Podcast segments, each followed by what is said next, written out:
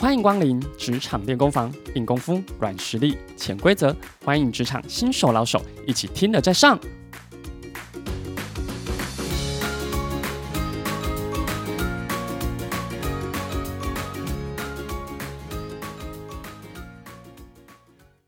各位快乐分多金的听众朋友，大家好，我是诚挚的 Jason，欢迎大家加入今天的职场练功房。今天要来跟大家分享许多刚加入新公司或者是新环境的听众朋友所提出的问题，他们都想问如何让我的职场人际互动很顺利呢？也就是我们避免要误踩到地雷哦，所以与大家分享哦，各位听众朋友。在办公室的人际互动是职场必备的加分题，你觉得它是容易还是简单呢？其实没有想象中的复杂哦。如果我们自己越简单，你会发现很多事情也都跟着简单了。从你新进入公司与同事的互动，以及跟主管还有客户等等的对谈，接着到你累积职场的资历。以及要面对升迁等等过程来看，有以下五个人际状况要一起注意喽。各位听众朋友，当我们要准备进入新的职场环境的时候，可能你是带着很好的学历或者是工作经历来到现在的公司，但千万记得不要带着评断的态度哦，包括质疑别人的能力，或者以过去的工作经历来评断现在的公司，说出。以前我们工作都怎么样怎么样啊？你们现在工作都怎么样怎么样？很多时候可能会以为说这样子可以证明自己很有价值、很懂，想快速建立自己的威信。可是哦，听的人会觉得你应该就是有大头症嘛。哦，跟你聊天、跟你沟通很难呢。就会对你避而远之，产生隔阂喽。第二个要注意的就是，千万不要介入太多别人的私事。也就是说，一旦你开始介入之后，就彼此之间无法维持很纯粹的工作上的关系。假如某一天，当你或者对方开始要被晋升为主管的时候，就便很难抛下彼此之间的感情，去要求另外一方达成目标。此外，如果又演变成彼此有利害关系的时候，你私人的感情很容易成为一种工具。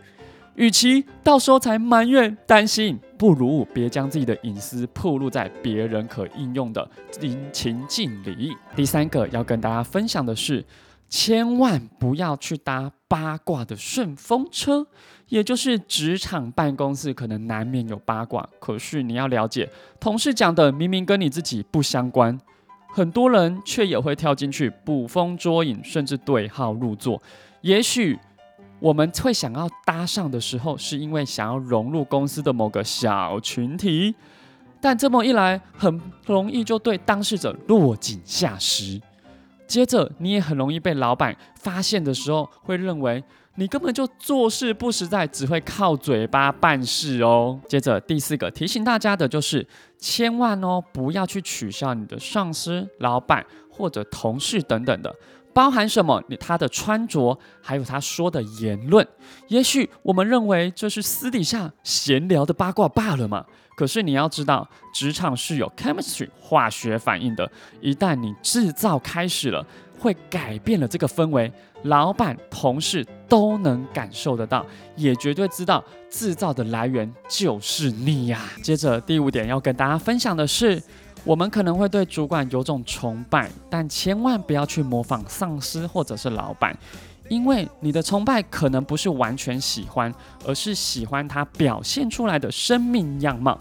比如说，你的上司主管有很多资产，甚至有很大的自信，以及人际的资源等等的。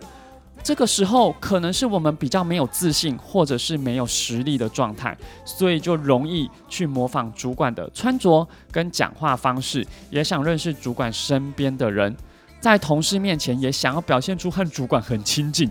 可是这个对主管来说都是会感受到很严重的侵犯，因为彼此之间就不是一个维持真实的状态嘛。各位听众朋友，以上五个小提醒要跟大家分享。